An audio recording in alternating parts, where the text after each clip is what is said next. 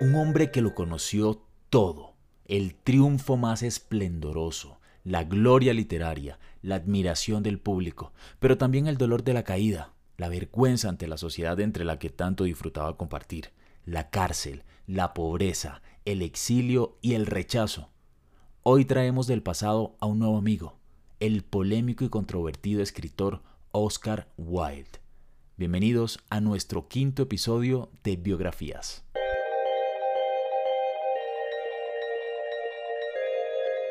Hoy empezamos una serie de cuatro episodios donde hablaremos de personajes homosexuales que lograron dejar una huella. Contaremos sus vidas, sus luchas en esas épocas donde ser homosexual era sinónimo de cárcel, sanatorios y hasta pena de muerte. Pero también contaremos el legado que dejaron al mundo. Así que, empezamos.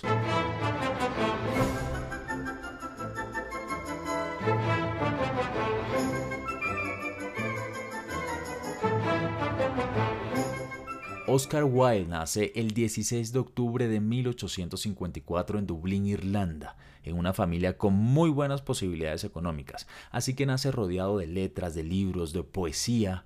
En su casa era muy común uno ver a toda la sociedad de Dublín. Ahí uno se encontraba artistas, escritores, hasta revolucionarios de la época que buscaban la independencia de Irlanda.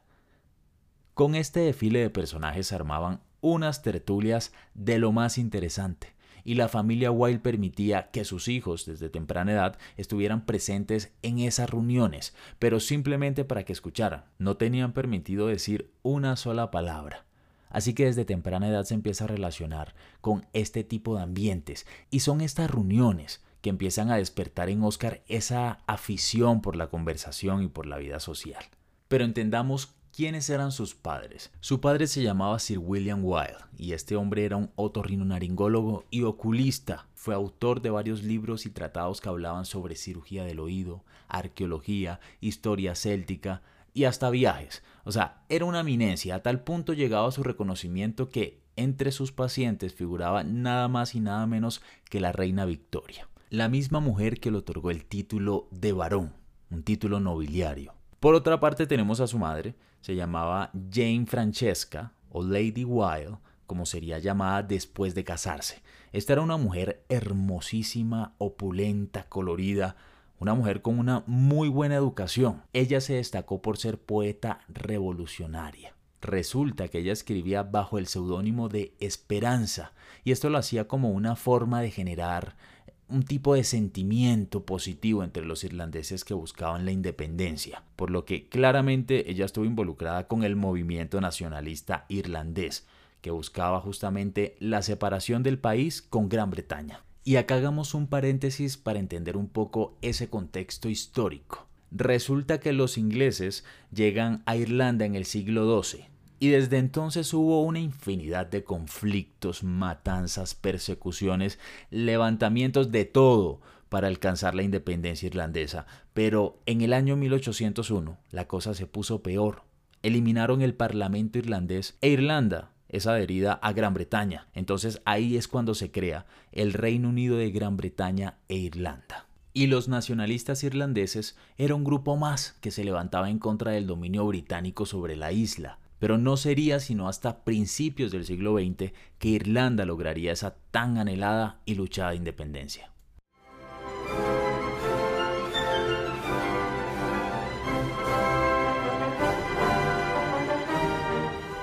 Y cerrando este paréntesis, regresamos con nuestro personaje, que además de tener una buena posición económica era una persona bastante inteligente.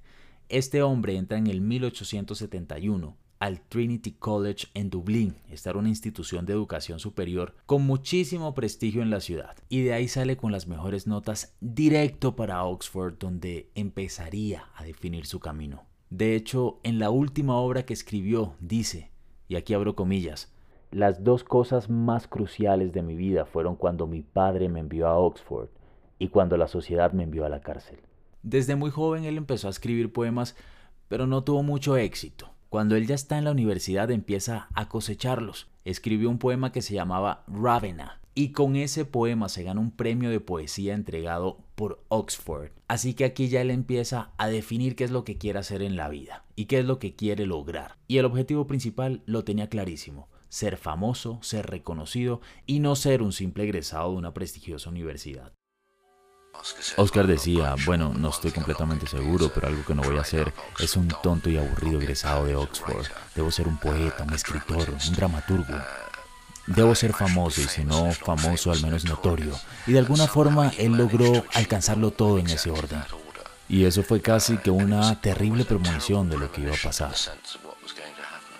En esta etapa universitaria él hace un viaje muy importante que lo llevaría a Grecia y a Italia la cuna de la belleza, de la admiración por lo perfecto, y justamente empieza él a alimentar esa pasión por la belleza y por lo estéticamente clásico. De hecho, después de que termina la universidad, en el año 1879, decide mudarse a Londres con la idea de convertirse en un profesor de estética, pero bastante orientado en el diseño de interiores. Una vez ya estando ahí, empieza a vivir con su amigo Frank Miles. Este hombre era un retratista muy conocido en Londres y tenía las mejores conexiones, porque todos sus clientes eran las damas de la alta sociedad. Y así empieza Wilde poco a poco a ganar partido dentro de la sociedad londinense. Este hombre tenía la capacidad de hipnotizar, divertir las cenas en las mesas elegantes y acartonadas de la sociedad en Londres. Incluso, en alguna ocasión, el príncipe de Gales dijo que no conocer al señor Wilde era ser un desconocido.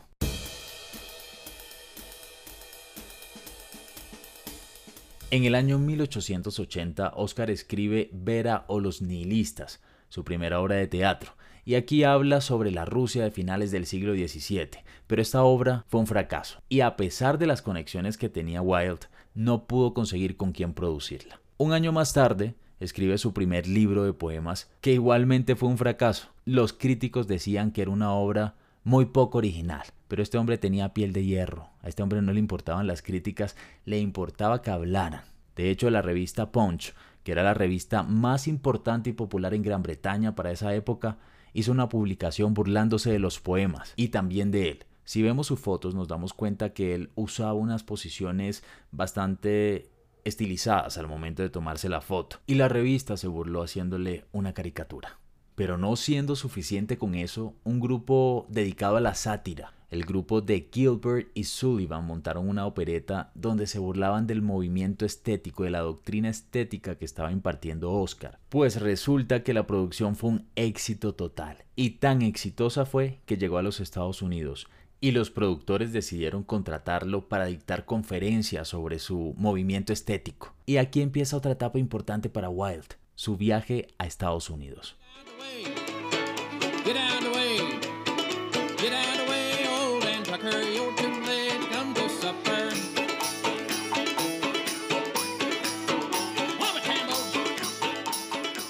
Con tan solo 27 años, en el año 1882, llega Oscar a Estados Unidos a dictar sus conferencias, pero el hombre causa un nivel de controversia. El público norteamericano no sabía con claridad cómo recibir el mensaje de un personaje tan excéntrico, un hombre que llegaba vestido de etiqueta, con abrigos de pieles, medias negras de seda, bastones de marfil, sombreros, flores en sus trajes, a enseñarles cómo decorar sus casas y empieza entonces a impartir un concepto de belleza, resaltando la belleza artesanal del mobiliario inglés y criticando la producción en masa del mobiliario norteamericano que ya era bastante común a causa de la industrialización. En general, Wilde no veía la industrialización con buenos ojos porque decía que era enemiga de la sensibilidad y la belleza del hombre. Entonces, imagínense cómo podían los estadounidenses recibir tremendo mensaje. Es como si uno invitara a un desconocido a la casa para que venga y le diga que la casa está fea. Pues claro que no les gustó. Y las críticas no demoraron. El New York Times hizo publicaciones describiendo las conferencias de Wilde como aburridas. Así que Wilde toma estas críticas y reinventa por completo sus conferencias. Cambió absolutamente todo y llegó a tener tal éxito que viajó durante un año de costa a costa por todo Estados Unidos enseñando sobre estética, pero él también aprendió mucho de esa cultura. Él tiene una gran admiración por Estados Unidos, porque esencialmente barrió toda la hipocresía que prevalecía en la sociedad inglesa de ese momento. Estaba bien ser ambicioso. Tú hacías tu camino hasta la cima de la pirámide social y lo hacías de la mejor forma que podías, incluso si tenías que pisotear a alguien.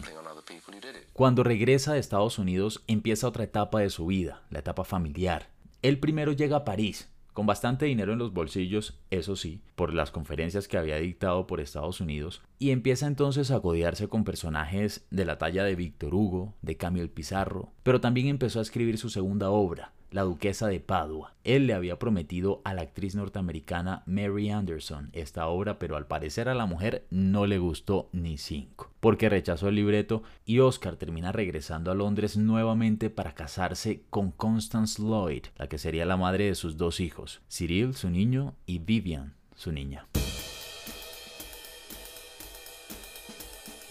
Pero al parecer la felicidad y la emoción de tener una familia se fue agotando y su gusto por otros hombres tal vez empezaba a perturbar la paz familiar y la del mismo Wilde, porque no pasó mucho tiempo cuando él decide volver al ruedo como director de una revista que se llamaba The Woman's World. Escribe varios poemas, cuentos, ensayos y empieza en general a reactivar su vida social. Se hicieron más frecuentes las salidas por la noche hasta el amanecer y su esposa no lo volvió a ver, porque el hombre ya ni se aparecía por la casa.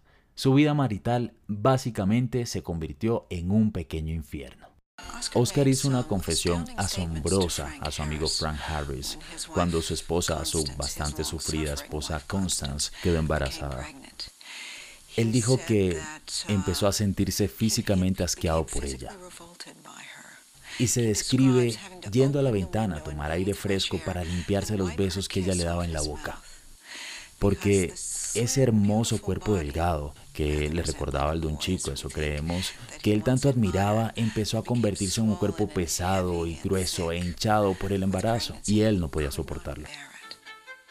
Durante esta época, Wilde empieza a darle clases particulares a un joven estudiante de Cambridge llamado Ravi Ross. Este muchacho se convertiría en su amigo más cercano y eventualmente llegarían a tener algo más profundo que una simple amistad. Es con este joven que Oscar empieza de alguna forma a experimentar, pero tan pronto empieza, se da cuenta que no es un simple juego, se da cuenta que lo que sucede con Ravi es algo que va aún más allá. Y es allí cuando decide abrirse libremente a la posibilidad de vivir una sexualidad distinta. Con todo esto, le da inicio también a una doble vida. Para principios de siglo, la sodomía o las relaciones homosexuales tenían pena de muerte, entre el año 1800 y 1834 fueron colgados más de 80 hombres por esta causa. Ya en 1861 se da la abolición de la pena de muerte, pero este sigue siendo un tema que no se trata con mucha frecuencia entre la sociedad. Era un tabú, aunque de vez en cuando publicaban muestras de este comportamiento en la prensa señalándolo como comportamiento indecente. El punto es que a finales de siglo, o sea, para la época en la que nos encontramos con nuestro protagonista, Precisamente en el año 1885, el tema vuelve a tomar relevancia y se aprobó la ley contra indecencia que castigaba la homosexualidad con cárcel.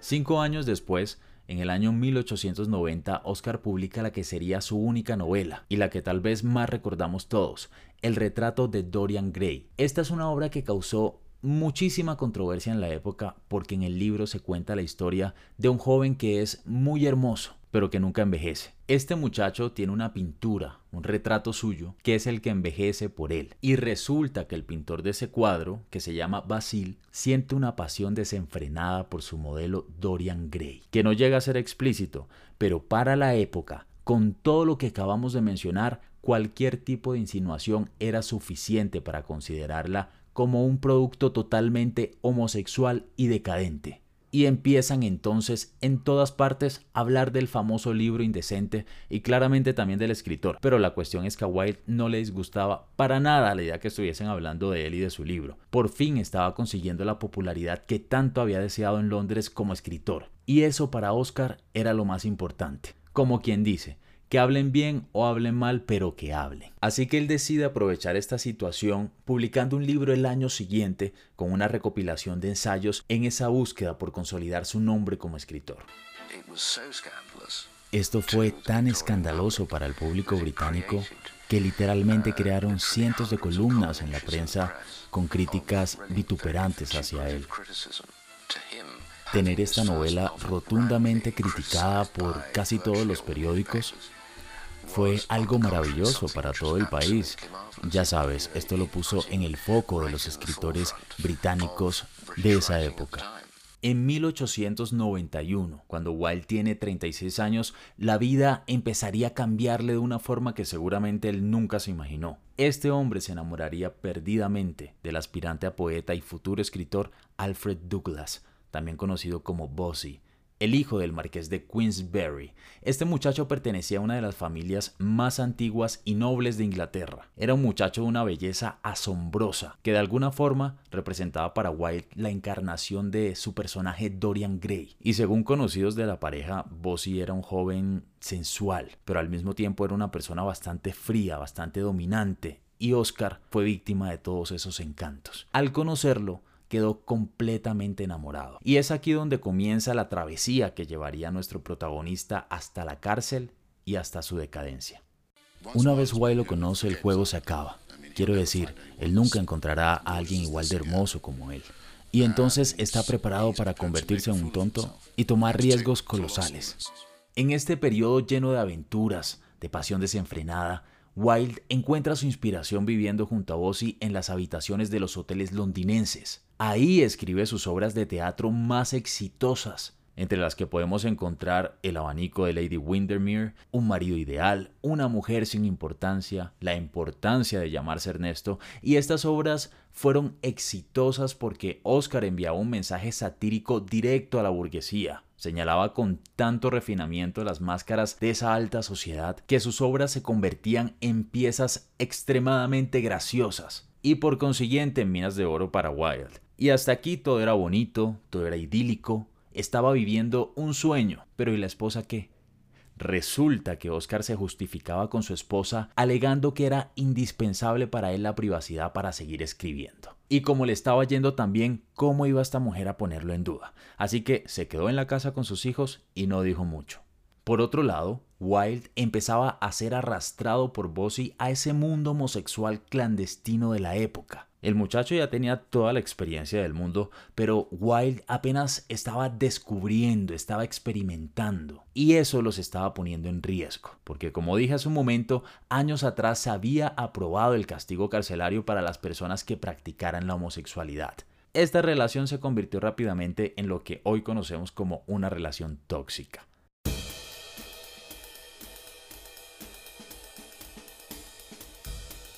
Y aquí entonces le damos la entrada a otro personaje, al padre de Bossy, John Douglas, el marqués de Queensberry.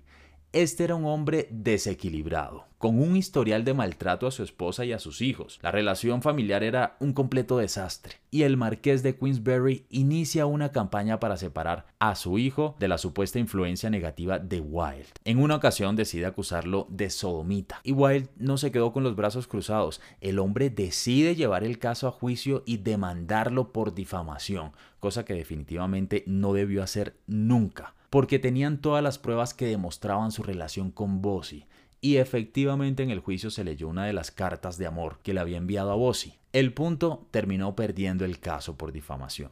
Pero con esto el problema apenas estaba empezando. Ese juicio dejó a Wilde completamente expuesto y el 26 de abril de 1895 lo llaman a juicio acusado por comportamiento indecente grave. Al juicio le llegaron los trabajadores de los hoteles donde vivía Wilde con Bossy, declarando que en su habitación entraban muchos chicos para tener relaciones sexuales y hasta las sábanas sucias como prueba terminaron llevando a la corte. El 25 de mayo de 1895 Oscar Wilde es condenado a dos años de trabajo forzado en prisión por comportamiento indecente grave.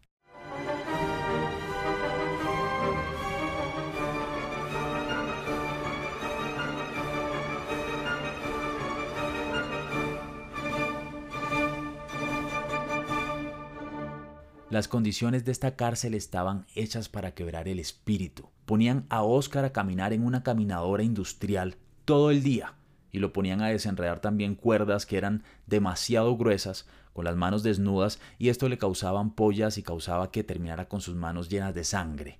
A pesar de todo esto, y de que no había ni papel ni tinta para escribir en la prisión, Wilde se las arregla para conseguirlos y para que le permitan escribir. Entonces escribió una carta a Bossi donde dejaba salir toda esa furia y todo ese rencor que estaba guardando adentro. Esta carta sería publicada después de su muerte por Robbie Ross, que ya mencionamos hace un rato fue su primer amante y claramente su amigo de toda la vida. La carta sería publicada bajo el título de Profundis.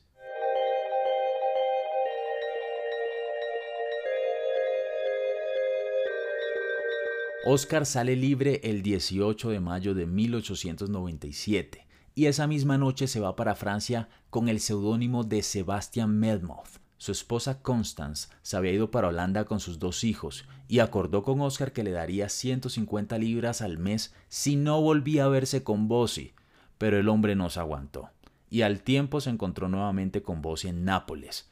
Tan pronto se enteró su esposa, tan pronto le quitó la ayuda. Sobre esto Wilde dijo algo, y aquí abro comillas. Cuando la gente hable mal de mí por regresar con Bossy, diles que él me ofreció amor, y que en mi soledad y desgracia, yo después de luchar tres meses en contra de este horrible mundo filisteo, vuelvo naturalmente hacia él. Por supuesto seré infeliz, pero sigo amándolo. El mismo hecho de que destruyó mi vida me hace amarlo. Cuatro meses después su esposa muere, y así también muere la posibilidad de volver a ver a sus hijos. Bossy y él vuelven a separarse, así que Wilde regresa a París usando su número de celda como seudónimo, C33. Con este seudónimo, él escribe sus últimas páginas a modo de reflexión sobre su pasado, sobre su presente y sobre el futuro de su vida. Pero ya no le quedaba mucho tiempo. Viviendo en la pobreza y en la soledad, muere Oscar Wilde de 46 años en la ciudad de París el 30 de noviembre del año 1900 por una meningitis severa, y es aquí en París donde reposarán sus restos.